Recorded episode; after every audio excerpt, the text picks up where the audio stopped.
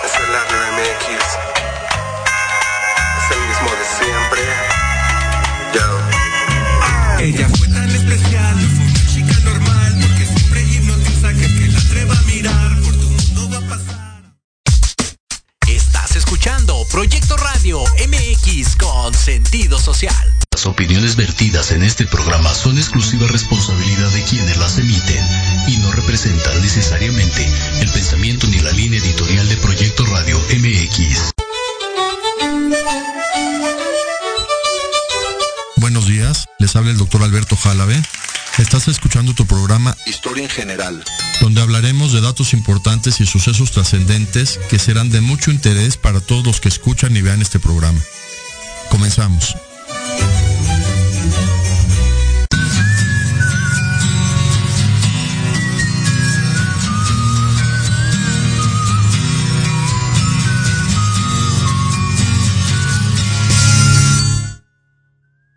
Hoy martes 12 de abril del 2022, este tema de historia, la vida de Leonardo da Vinci, considerado el mayor inventor de toda la historia, el que, hizo más inventos en toda la historia, más que, inclusive más que Edison, que Tomás Alva Edison.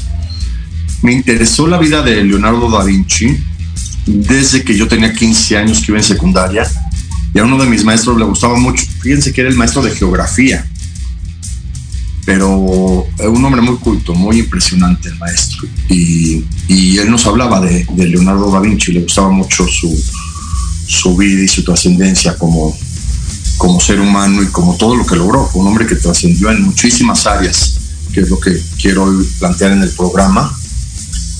Y, y durante mi carrera académica, preparatoria, después la carrera de medicina, me gustaba mucho leer cuestiones culturales y leía mucho sobre, sobre la vida de Leonardo da Vinci. Como lo he comentado desde el principio de estos programas de historia, yo lo que trato es dar datos que no están en las enciclopedias, que no están en las páginas de estudio, datos que yo he tratado de, de analizar sobre todos estos procesos de historia que he presentado aquí en Proyecto Radio MX con sentido social. Entonces, es lo que lo, cada programa que preparo de historia, lo que trato es dar datos innovadores o no conocidos para la gente que pueda aprender datos más interesantes. He escuchado comentarios muy interesantes de rock and roll que hemos tenido con el maestro Eric Tuch, de gente que dice, oye, aprendí muchísimo, cosas que yo no sabía de rock and roll, las aprendí con, con ustedes. Leonardo da Vinci vivió el Renacimiento esto es lo más importante de analizar de cómo nació con la revolución científica. Nació en el año 1452. Cuando tenía 40 años se descubrió América y claro que el descubrimiento de América cambió la visión de todo el mundo de una manera radical porque además de descubrir un nuevo continente, se confirmó que la Tierra era redonda, es redonda. Y, esto lo vivió Leonardo da Vinci claro que cambió la mentalidad de toda la humanidad, como, claro, como ahorita cambió la mentalidad de toda la humanidad la pandemia por COVID, con muchas reservas históricas muy diferentes que el descubrimiento de América, claro. Entonces Leonardo da Vinci, para tener este contexto histórico, vivió de 1452 a 1519. Él nació en Francia. Esto es muy interesante. Nació en una provincia Amboise, Amboise. No sé yo francés bien. Algún día me gustaría aprender bien. ¿eh? Tengo muchos amigos de, origen francés que algún día atendí una señora de ella nació en Francia hace mucho lindísima ella y, y el, el, francés es un idioma casi casi cantado Leonardo da Vinci nació en esta provincia de Amboise pero siempre se consideró florentino de Florencia de Italia porque toda su obra trascendió en Italia desde que estudió con el pintor Andrea de Verrocchio. Andrea de Verrocchio fue su maestro en pintura en Florencia, que lo, lo contactó su padre para que lo enseñara pintura. La familia de su padre eran muchos artistas, había muchos que hacían cuestiones de, de arte en Europa, entonces por eso Leonardo da Vinci trascendió mucho más en, en Florencia que en su natal Francia, aunque en Francia todos sabemos que está su, su máxima obra de la Mona Lisa en el Museo de Louvre, Louvre en París. y, y, esto es lo interesante de, de, de Leonardo da Vinci, que finalmente toda su trascendencia como, como inventor y como pintor fue más italiana que francesa. Esto es increíble de analizar porque se llevaban bien Francia e Italia en esa época, en el Renacimiento. No había conflictos, no había conflictos de intereses, no había problemas como los hay ahorita entre países vecinos que deberían ser hermanos. Bueno, no quiero hablar de, de México y Estados Unidos, pero en esa época Italia y Francia eran países hermanos, tanto que, que un francés se fue a vivir a Florencia y toda la trascendencia se quedó como si él hubiera sido florentino. Igual cuando hablé de Napoleón Bonaparte, Napoleón Bonaparte que nació en Córcega, bueno, ahí ya hubo conflicto, que fue ya casi 300 años después, porque Córcega era una isla italiana y cuando nació Napoleón ya era isla francesa. Pero finalmente había más, más amabilidad entre los países, consideraban que todos éramos seres humanos igual independientemente que hubiera una frontera o no entre los países, por eso es, fue lo grandioso de, Leonardo que pudo ir a, a Italia y trascender en Italia con, con grandes obras que hizo, incluyendo La Última Cena, que de esta quiero hablar detenidamente, es muy interesante. Leonardo da Vinci siempre fue muy inquieto, siempre fue un hombre eh, desde niño. Ah, ahorita lo hubieran catalogado como un síndrome de, de hiperactividad de niños o, de, o, le hubieran dado algún medicamento para tranquilizarlo. Por suerte no, entonces Leonardo da Vinci puede expresar toda su su, su genialidad, porque él además de ser pintor, que aprendió a pintar en Florencia, les digo con Andrea de Verrocchio, era anatomista, no propiamente médico, pero hizo muchas aportaciones en anatomía. Da Vinci descubrió cuestiones anatómicas de muy alto nivel de, del cuerpo, de inclusive la, la, estructura anatómica con la que se, estudia el cuerpo, que es el hombre de frente con las palmas de frente, la describió Leonardo da Vinci. Fue pintor, fue escultor, fue inventor, fue arqueólogo. Él, él hace excavaciones para descubrir tanto cuestiones de, ruinas de civilizaciones pasadas como de paleontología. ¿eh? Leonardo da Vinci también hizo estudios de, de fósiles.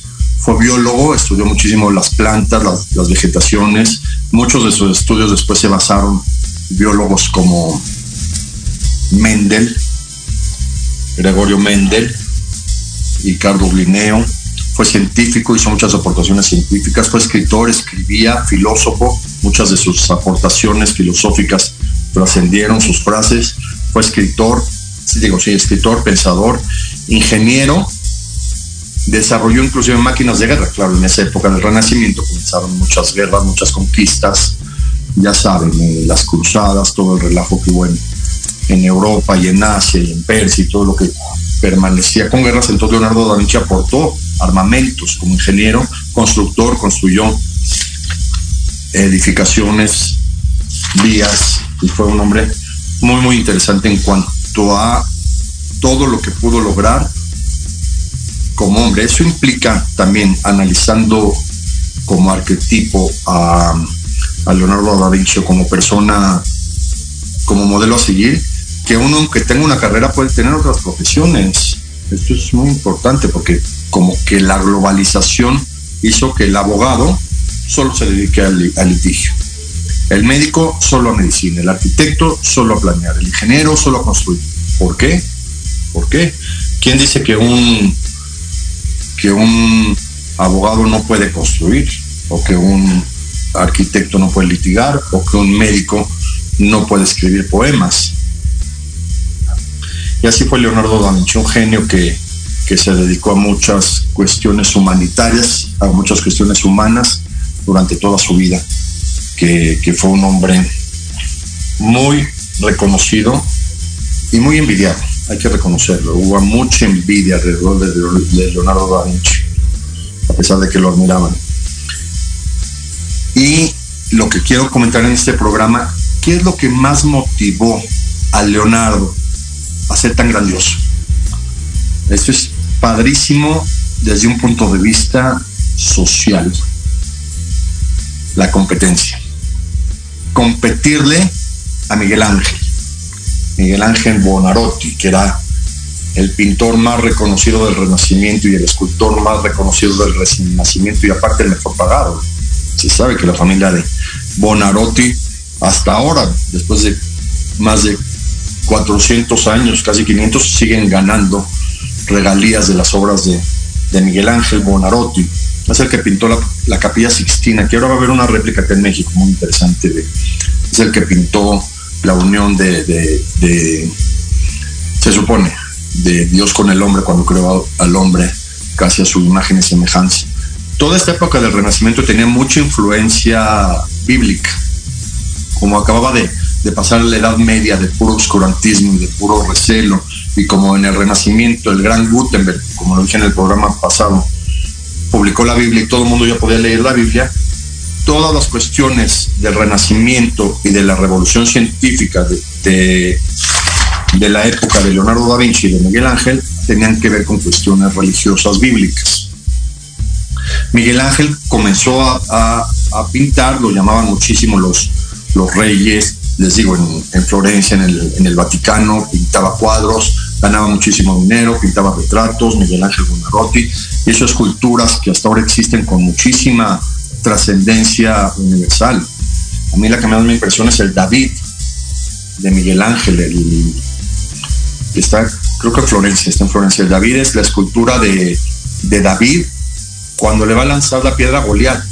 Es increíble, yo lo he comentado a veces en, en foros que participaba, cómo tú ves la mirada de, de, la estatua de David y dices, está viendo a Goliat. Increíble cómo Miguel Ángel podía interpretar en una escultura de, de, mármol que él esculpía una expresividad tan humana como la visión. El David es increíble. Hay un David en México, en la, la colonia Roma, no me acuerdo, por la calle de Colima, el, parque, ahí hay un, una réplica de, en una fuente del de David de Miguel Ángel. Me vale mucho la pena que los que escuchan busquen en, en imágenes de internet al David. Claro que si pueden viajar a Italia y verlo, pues sería mucho mejor. Ahorita que ya tenemos un nuevo aeropuerto que, que pronto va a ser internacional, el Felipe Ángeles, pues más, más increíble ir a Italia y ver el, la estatua del David de Miguel Ángel Bonarotti.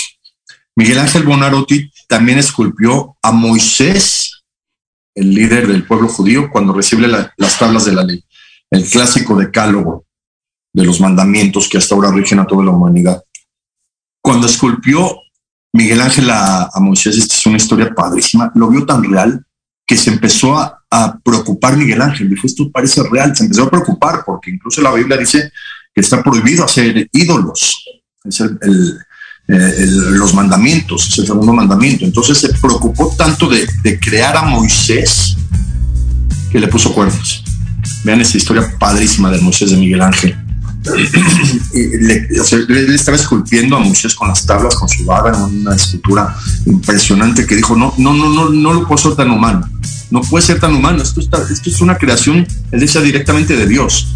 Entonces, él como para defenderse de que él no era tan, tan grande, le puso cuernos a, al Moisés, claro, cuernitos como de, de chivo, no expiatorio, de chivo. También, claro, Miguel Ángel esculpió una de las obras más, más duras desde un punto de vista sentimental, la piedad, que la piedad de Miguel Ángel. Y Leonardo da Vinci comenzó a decir, yo quiero ser como él, yo quiero competir con, con Miguel Ángel, porque él tiene que llevarse todo el crédito de la historia si yo también soy bueno. No sé si me entiendan, es como, como, como todos los jugadores cuando, cuando Madonna, yo quiero ganar Pelé. Y así surgieron, claro, todos los jugadores que comenzaban a, tratar de superar los récords de estos grandes futbolistas, igual los, artistas.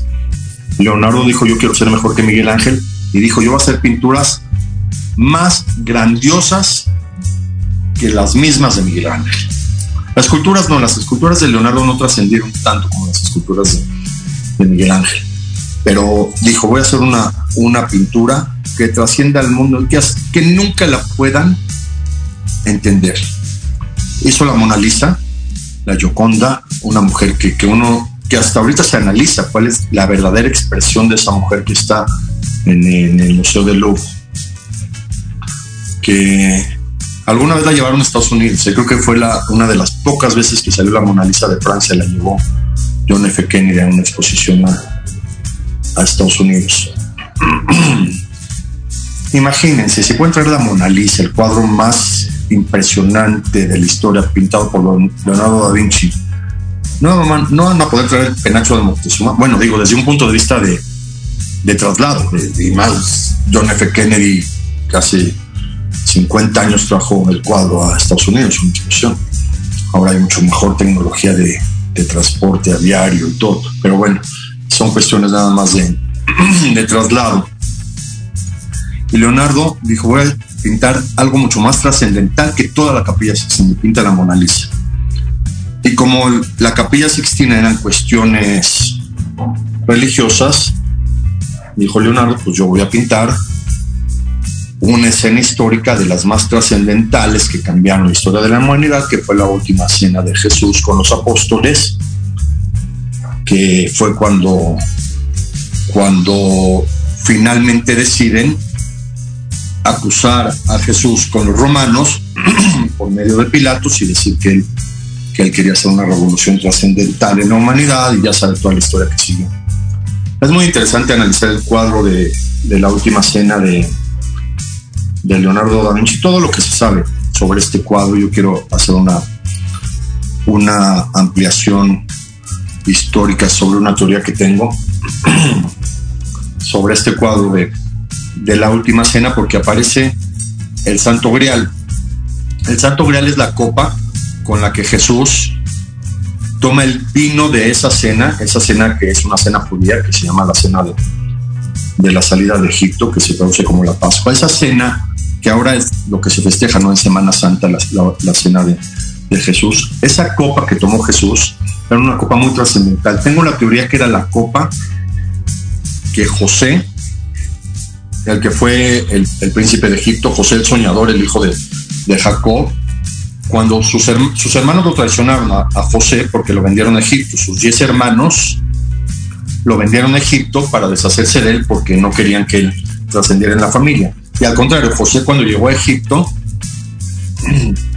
este, interpretó los, los sueños del faraón, de las siete vacas flacas, y se volvió un hombre muy poderoso, José.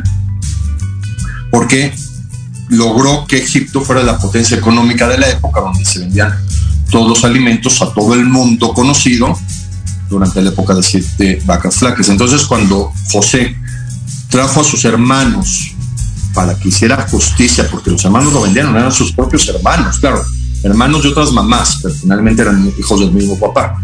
Trajo a sus hermanos, él tomó una copa de oro cuando vinieron los diez hermanos, más el último hermano, que él sí era hermano carnal, el último hermano Benjamín, sí era hijo de la misma mamá de José, de Raquel. Entonces, esa copa José le introdujo en, en, la mochila de, de, Benjamín para inculparlo, encarcelarlo, y que los hermanos trajeran al papá y que ellos vivieran una cuestión como él la vivió cuando él estuvo en Egipto vendido por sus hermanos. la historia es increíble, la historia de José como como de alguna manera planeó todo. Muy parecido al, conde de Montecristo de, de, Alejandro Dumas, como planeó todo después de que, de que lo encarcelaron. Es parecida a la historia del conde de Montecristo y José en cuanto a, a estrategia. Y José lo que hizo esta copa, le introdujo en la mochila de, de Benjamín para acusarlo, encerrarlo y que los demás hermanos, los otros diez hermanos, fueran a la tierra de Cananea, que ahora es la tierra de Israel, por su padre Jacob, y lo trajera. Pero cuando José puso la copa en, la mochila de Benjamín, se arrepintió. Era un hombre muy, muy sensible. José era muy sensible. Se sabe que tenía depresiones fuertísimas. La misma Biblia dice que, que lloraba y todo Egipto escuchaba su llanto de, José. Entonces eh, se arrepintió y justo antes de que, de que iba a encerrar a Benjamín, les dijo, espérenme hermanos, yo soy José. Y ya no cumplió con... Entonces, cuando ya vino su papá, su papá ya sabía que él era José que ya no iba, iba a venir ningún problema. Vino su padre Jacob, lo conoció el faraón, se instalaron en Egipto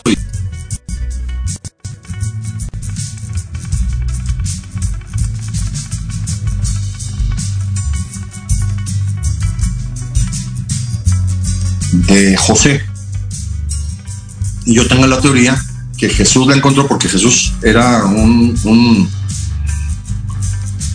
estudiante, un estudiante de, las escrituras sagradas, y era, era alumno, fue alumno, alguna vez lo comentamos también cuando invitamos al rabino Tobal a este programa, José fue alumno del rabino Hillel. Entonces, tengo la teoría que Jesús recuperó esa copa de José y que ese era el santo grial con el que brindó en la última cena que pintó Leonardo da Vinci el Santo Grial que causó tanto conflicto en la historia porque todas las cruzadas que organizaron los ingleses y los y, el Papa Urbano y todas las cuestiones de las cruzadas se supone que era por ir a buscar el Santo Grial de Jesús. Entonces como que de alguna manera Leonardo da Vinci dejó toda esa esencia de buscar una cuestión religiosa en base a un cuadro que el pintó. Vean lo grandioso que fue Leonardo ¿eh? en cuanto a, a influencia hasta para el Santo Grial. Es, fantástico esta cuestión de, de, esto. No me gusta mucho hacer publicidad sobre mis artículos, pero tengo un artículo sobre el Santo Grial en, SDP Noticias, si lo quieren leer esto que describí. y Leonardo da Vinci hizo también muchos inventos que trascendieron y que después se los fueron plagiando durante la historia, porque Leonardo describió muchísimos inventos, incluyendo el planeador. Las primeras naves que pudieran volar las empezó a describir Leonardo da Vinci. Esto claro que los hermanos Wright de Estados Unidos, cuando inventan el avión, no lo toman en cuenta porque se supone que ellos hicieron un modelo diferente al de Leonardo da Vinci, pero finalmente ya existía, eso hay que reconocerlo en la historia.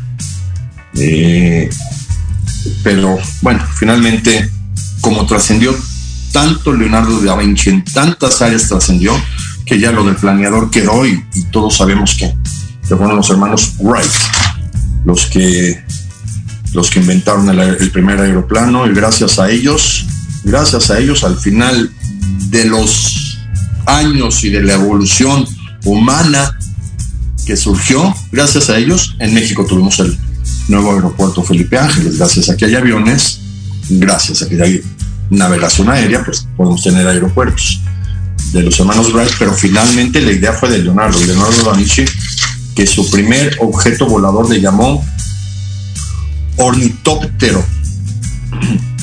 Ven qué interesante nombre. Ornitos es ave. Todo lo que tiene que ver con ornitología es ave, el ornitorrinco, que, que es un ave mamífero. El ornito es, y él lo que hizo es tratar de hacer la, la, el nombre ornito, ave y teros significa alas. Teros es águilas. El ornitóptero, que fue como se tradujo al español el invento de Leonardo da Vinci, era un, un, equipo volador de una sola persona que se supone que la persona podía mover las alas y volar. De ahí él diseñó muchísimo más aviadores y mucho más equipos voladores. Pero el primero fue el ornitóptero, como cultura general. Ornito, ave, teros, alas. Por eso el pterodáctilo significa el ave que tiene alas en los dedos. Tero, alas, dáctilos dedos. Pterodáctilo. Este fue el, el invento de Leonardo da Vinci, el ornitóptero. Hablar un poco de la vida de Leonardo da Vinci antes del corte. Esto es muy interesante para que conozcan en este programa. Leonardo se consideró un hijo ilegítimo durante el Renacimiento. Su padre era un político italiano de muy alto nivel, Piero Frusomo de Antonio, un político muy, muy, muy importante en esa época de, del Renacimiento en, cuestiones de, negociaciones. Son de esos políticos que siempre han existido, que no son los que gobiernan, pero son los que hacen los negocios. Siempre existen. ¿Cuál es el problema? Dijo, es parte de, la organización human, humana. Entonces, eran los reyes de, Italia, los papas del Vaticano y estos hombres de negocios que eran los que finalmente compraban las provincias, vendían, por ejemplo, la ciudad de Pisa, vendían, eran los, los, los negociantes los que manejaban los, los negocios de los, de los países. Y el padre de Leonardo, Piero Frusomo, de Antonio, en una de sus negociaciones, conoció a una campesina, la mamá de, de Leonardo. Y esto lo cuento después del corto porque es fascinante para todos los que quieran aprender esta parte de la vida de Leonardo da Vinci, de cómo él nació. Seguimos después del corte.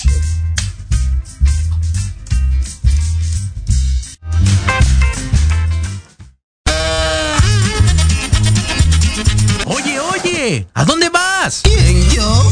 Vamos a un corte rapidísimo y regresamos. Se va a poner interesante. Quédate en casa y escucha la programación de Proyecto Radio MX con sentido social. ¡Uh, la, la chulada!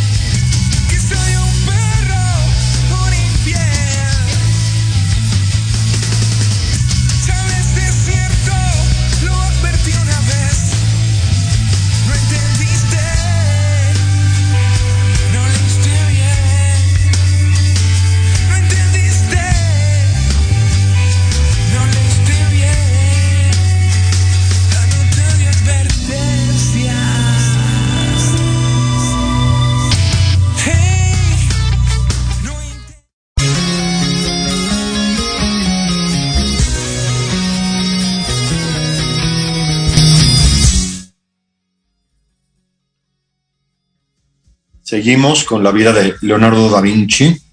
Solo algo interesante. En el corte estoy leyendo las noticias. Acaba de haber un tiroteo en el metro de Nueva York. Otro loco, literalmente, que dispara a la gente inocente. Ya debe hacer algo Estados Unidos para controlar eso de alguna manera. Ya cada rato, cada rato, cada rato, ¿qué pasa? Yo desafortunadamente viví la, la historia de la nieta de uno de mis maestros,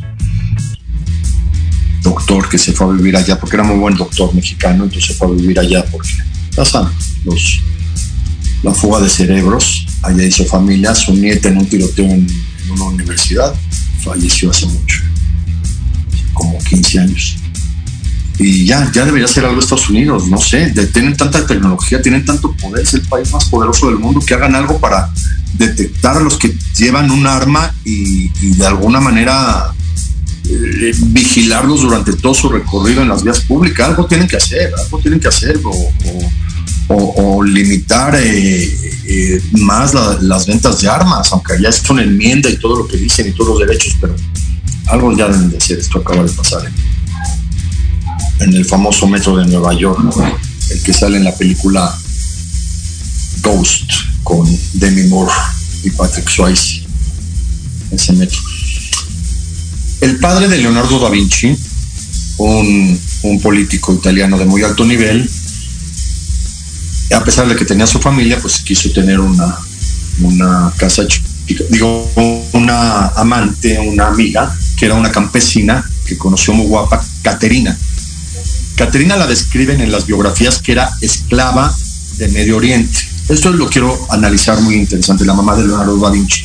¿Por qué reconocían que era esclava? En esa época, en el Renacimiento, los esclavos tenían derechos y obligaciones como si hubieran sido trabajadores. Es muy interesante analizarlo porque eran principios bíblicos. En la Biblia están establecidos cómo se puede tener esclavos, cómo mantenerlos, cómo liberarlos, cómo ya emanciparlos, cómo acoplarlos, cómo se puede casar a alguien que no es esclavo con una esclava o un esclavo. Todo está descrito con ese nombre tan despectivo de esclavo, pero finalmente en esa época tenían derechos y obligaciones, tenían que Caterina pudo salir a tomar un café con el papá de Leonardo da Vinci y se quedó embarazada, como pasa. Pasa siempre en, las cuestiones, que es un tema grandioso de telenovelas de México, ¿no? Recordando las telenovelas de, de. Y Caterina, que era, perdón, es muy interesante, porque la consideran que era de Medio Oriente. Tengo la idea teórica, teórica, que la mamá de Leonardo da Vinci tenía sangre judía. De alguna manera, si era de Medio Oriente, de alguna manera tenía antecedentes de, de, judíos o árabes, claro, claro, claro. Eh, que en esa época de, de, antes, pues los judíos y los árabes eran literalmente hermanos, hermanos. Jesús nació en Belén, que era una ciudad árabe, a la vuelta de Nazaret, que era una ciudad judía, y, eran hermanos. Y los árabes son los que salvaron, que cuando nació Jesús lo escondieron los árabes y, y a lo mejor esa, esas mismas familias de árabes judíos de esa zona fueron los que finalmente heredaron a la mamá de, de Leonardo da Vinci. Él a lo mejor lo sabía y por eso los motivos religiosos que hizo, incluyendo la última cena de Jesús. Y tuvo Caterina al hijo ilegítimo de Piero Fusomo de Antonio y cuando lo vio, el papá pidió permiso para llevárselo a vivir a su casa, a Leonardo, a pesar de que en esa época era muy conflictivo poder, este, perdón, legitimizar a un hijo ilegítimo, era un, problema religioso. Esto lo voy a contar porque es una historia fascinante de lo que hacían desde la Edad Media. El niño que no se concebía dentro de las leyes del matrimonio, para poderlo adoptar dentro de una familia, lo ponían adentro de una camisa que medía 11 varas.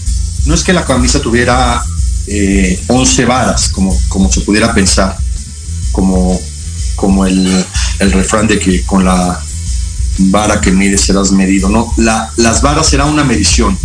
Entonces la camisa medía 11 varas y hacían un ritual religioso y legal para ponerle esa camisa al niño que querían adoptar y que el niño de alguna manera ya no se consideraba ilegítimo y el niño podía llegar a ser parte de la familia que lo adoptaba. Claro que Piero Fusomo siempre reconoció que fue el padre de Leonardo, siempre lo reconoció que, que él salió con Caterina, la campesina, y tuvo a Leonardo. Y se lo llevó a vivir a su casa y, y, fíjense que sí hay anécdotas de que Leonardo seguía visitando a su madre. ¿eh? Nunca, nunca, a pesar de que ya vivía con la nobleza de su padre en Italia y, todas estas cuestiones, siguió reconociendo a su mamá, Caterina. Y, y es esta cuestión tan interesante desde un punto de vista histórico, que al niño o a la niña que querían legitimizar de alguna manera para que pudiera llevar los apellidos y finalmente casarse y seguir con la, con la trascendencia familiar, le ponían una camisa que medía 11 varas y se hacía un ritual y así de alguna manera se podía lograr su adopción. En la actualidad es diferente la adopción y los trámites que se llevan a cabo para una adopción a nivel mundial son diferentes. Me recuerdo la película de, de Anita la huerfanita. Entre paréntesis, increíble. Un multimillonario que, que para hacer publicidad le recomiendan a sus asesores tráete una niña de un orfanatorio para que crean que eres un gran hombre y que, y que ayudas y que, y que la vas a ayudar mucho. Trae Anita y, nada más la tiene como, como publicidad para decir que él es un gran hombre y finalmente se, se enamora de la niña y la adopta. Anita la huerfanita, una super obra, super obra. ¿eh? Está la película que, que, es de las que más me gusta con Albert Finney, que sale de, del millonario que adopta Anita la, la un actor impresionante, Albert Finney. Entonces, legitimizan a Leonardo de alguna manera. No sé si él le pusieron la camisa de once varas, esto es una cuestión eh, anecdótica histórica de esa época, pero finalmente el padre lo reconoce y así se logra que Leonardo pudiera entrar a las escuelas, ir a Florencia, ir a aprender pintura y ser quien fue Leonardo da Vinci, gracias a que su padre dijo, sí quiso reconocerlo y no dejar a Caterina como madre soltera a la deriva, educando a su hijo sola, como, como sucede también tanto en el mundo. El padre de Leonardo sí se hizo cargo de él. De ahí viene el, el, eh, el cuestionamiento de decir que cuando alguien está en un aprieto, decir, tener una camisa de 11 varas. De ahí viene de, de que se usaba para legitimizar a los hijos. Entonces Leonardo se vuelve un hombre super genio, empieza a tratar de imitar a Miguel Ángel, a tratar de ganarle, a decir, si, si Pelé metió tantos goles, yo también, ¿por qué no? Pelé es humano, yo también soy humano. Si Maradona es el genio y todo el mundo lo admira, Diego, pues yo también. Y eso es importante en el humano, ¿eh? Es parte de, la, de la evolución humana de decir, yo quiero ser como él o yo quiero ser mejor que él. Todos los grandes conquistadores de la historia quisieron ser mejores que Alejandro Magno. Nadie lo logró, ni Julio César. ¿eh? Julio César se decepcionó muchísimo de que nunca logró las conquistas de Alejandro Magno. Julio César, Carlomagno, el otro eh, Marco Aurelio, todos estos romanos querían ir superando al, siguiente, se habla de Nerón y de todos los que querían ser como los Césares y, los políticos. Claro que para los políticos sería grandioso. Oye, yo quiero ser como Roosevelt. Oye, yo quiero ser como, como Mandela. Yo quiero ser como, como Benito Juárez, claro, un hombre, el hombre más inteligente de, de, la política mexicana en su época, Benito Juárez. Claro que es motivacional decir eso. Yo quiero ser como Churchill aunque eso es muy difícil, pero claro, claro que es motivacional, es lo que pasó con Leonardo, yo quiero ser como Miguel Ángel, yo quiero ser millonario como él, yo quiero que alguien me pague mis pinturas como a él, él pintó la capilla Sixtina, ganó más dinero que, que, toda Italia con, sus pinturas él.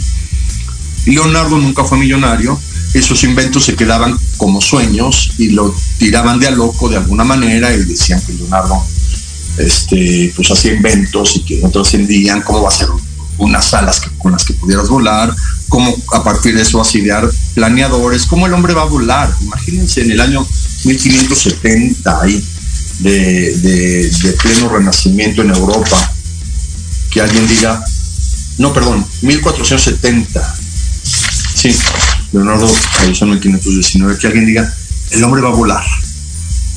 Era una locura, era una locura, es no sé, era una locura, es como si alguien dijera eh, a principios del siglo las infecciones se van a curar. ¿Cómo? Es una locura, las infecciones salió la penicilina. Igual, este, fue la época de Leonardo, cuando presenta su diseño del omnitóptero y todos dijeron, ¿cómo crees? El hombre no va a volar. Es imposible. Por ahí salió una, una fábula muy interesante griega de, de Ícaro, de el hijo y el padre que están en un laberinto y deciden hacer alas con plumas de aves para salir del laberinto. Es muy interesante también esta cuestión que, que existía en el hombre que siempre quiso volar. Y ahora lo logramos, lo logramos. Tan sencillo como llegar al aeropuerto, comprar un boleto de avión, subirse y volar. Pero en esa época, pues claro que Leonardo iba a ser tachado de, de loco. Algunos inventos, estos los pueden buscar en, internet, claro, pero algunos inventos de Leonardo da Vinci. Inventó un paracaídas que al parecer era muy eficaz, se podía lanzar de una altura con el, paracaídas que ideó Leonardo da Vinci con, mucha estrategia de control de vientos, porque no es fácil, un paracaídas no es una telemech, tiene, tiene que tener cuestiones de, de, aerodinámica. Inventó, les digo, porque en esa época las guerras comenzaron a, a surgir de manera muy, muy interesante.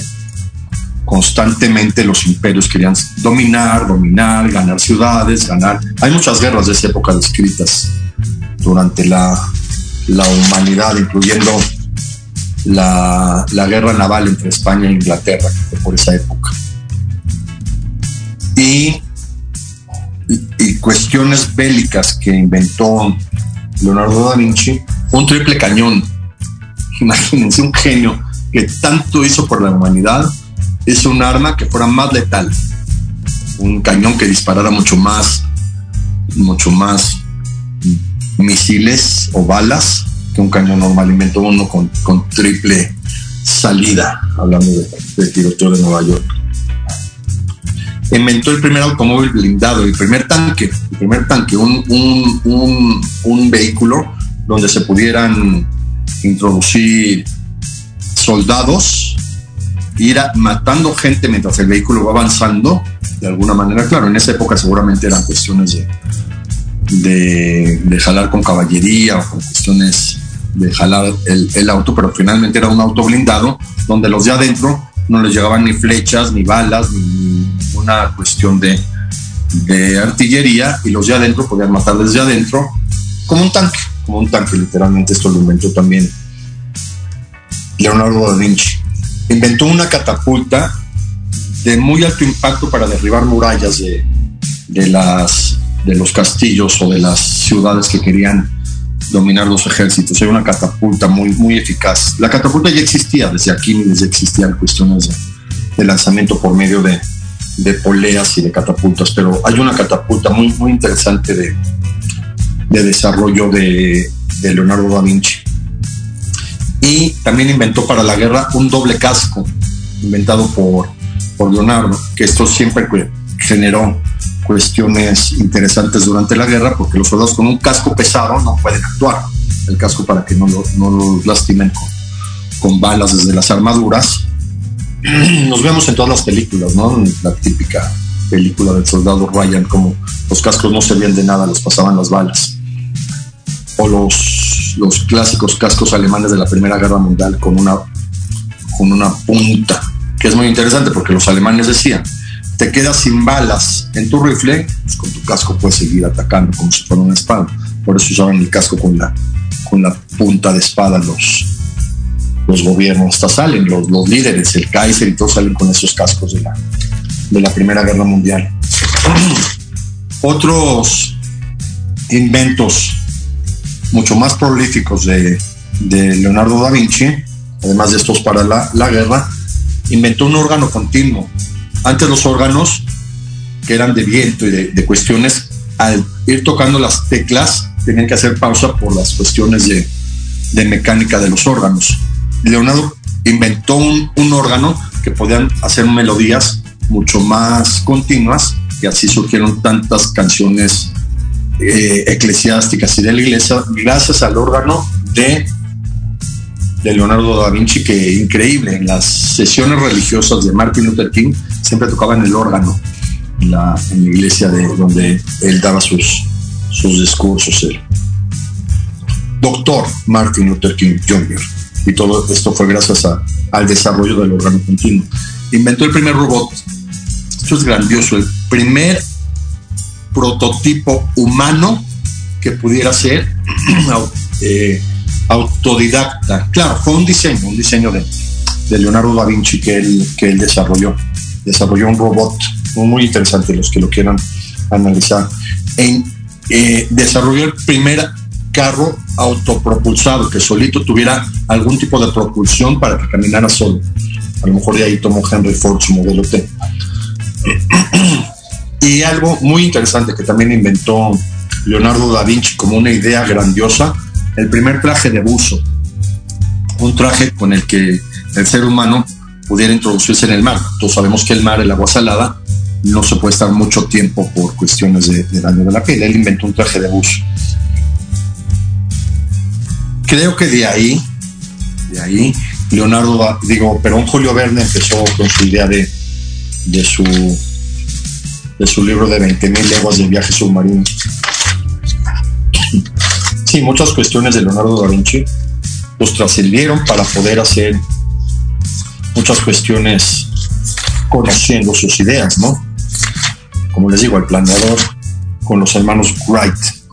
Estos fueron los inventos que, que fue desarrollando este hombre tan, tan notable y tan reconocido que hasta la actualidad desarrollaron un robot para cirugía increíble, un robot, yo lo conocí, lo conocí ya en un hospital, este diseño que los médicos casi casi programan desde una computadora lo que tiene que hacer el robot y el robot opera, se está usando para cáncer de próstata de manera muy, muy, muy interesante y, y le llamaron el robot Da Vinci, claro, conociendo toda la genialidad que hizo Da Vinci este robot, que claro, va a ir evolucionando y cada vez va a ser más, más fácil acceder a uno de ellos para hospitales.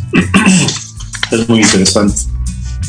Y todo lo que se ha tratado de analizar de la genialidad de Leonardo da Vinci, inclusive la película que a mí no me gusta mucho, El Código da Vinci, con Tom Hanks, pero, pero pues es analizar secretos que pudo haber dejado Leonardo da Vinci en sus obras, sobre todo en La Mona Lisa y en, el, y en la última cena.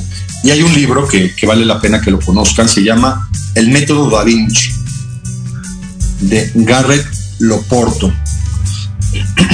si lo, buscan, eh, se, puede comprar por, por, varias vías de internet, está en español. Y, y trata de un análisis de este señor Garrett Leoporto de cómo manejar tu cerebro para ser como Leonardo da Vinci. Claro, son cuestiones ya muy, muy, muy difíciles de manejar, pero lo maneja desde un punto de vista neurológico, tratando de analizar que Leonardo tenía mucha capacidad dopaminérgica, que tenía mucha capacidad de utilizar su cerebro desde un punto de vista de acción y hacer tantas cosas por medio de su mentalidad desde un punto de vista neuroquímico. Esto es lo que habla este libro para los que lo quieran leer. Lo, repito, bueno, ya los que puedan ver el video en YouTube se puede regresar. El método Da Vinci.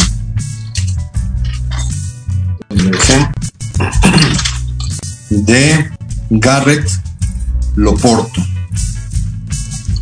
Muy interesante. Habla de, de hasta cómo, cómo se pueden manejar las ondas cerebrales. Finalmente las ondas cerebrales que son ondas eléctricas, se, según este autor, se pueden manejar. Como paréntesis, lo primero que encontraron que podía generar eh, ondas eléctricas fue el corazón. un señor que se llamaba Einthoven puso registros eléctricos en los brazos y en el pecho y vio que el corazón tenía un registro eléctrico. Muy interesante y Einthoven le llamó a las ondas del corazón PQRST. Y analizando estos registros que se vieron del corazón que tenía registro eléctrico, se empezaron a usar en el cerebro como el clásico electroencefalograma y se supo que el cerebro también son ondas eléctricas. Y este autor en su libro trata de explicar cómo las ondas eléctricas del cerebro se pueden manejar también para tener una mentalidad como Leonardo da Vinci. un libro muy interesante y fácil de leer. No está muy, muy complicado desde un punto de vista técnico.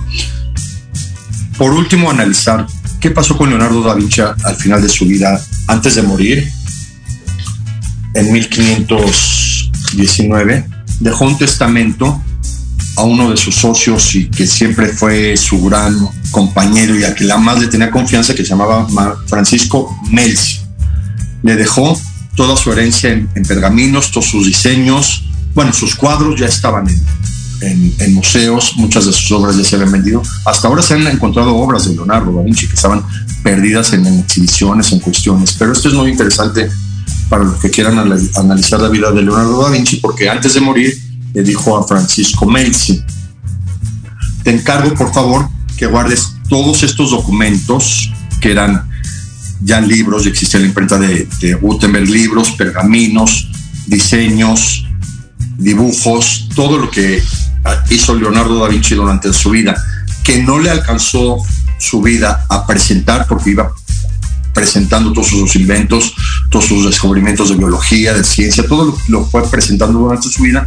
Entonces dejó muchos documentos sin presentar, como la clásica canción inédita ¿no? del cantante que, que fallece y la encuentran y, y, luego la reproducen.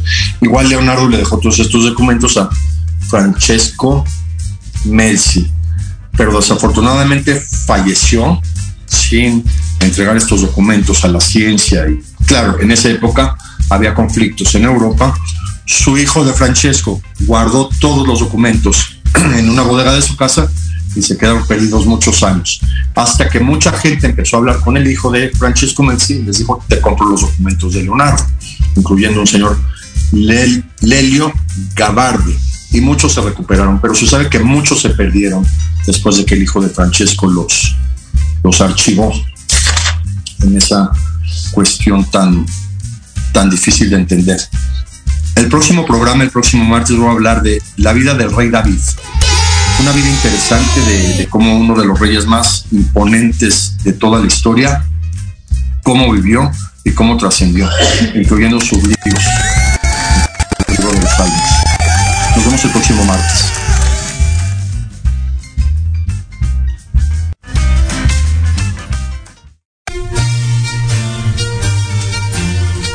Esto fue una emisión más de Historia en general. Te esperamos la próxima semana para seguir compartiendo y conociendo más datos históricos de México y del mundo. Hasta la próxima.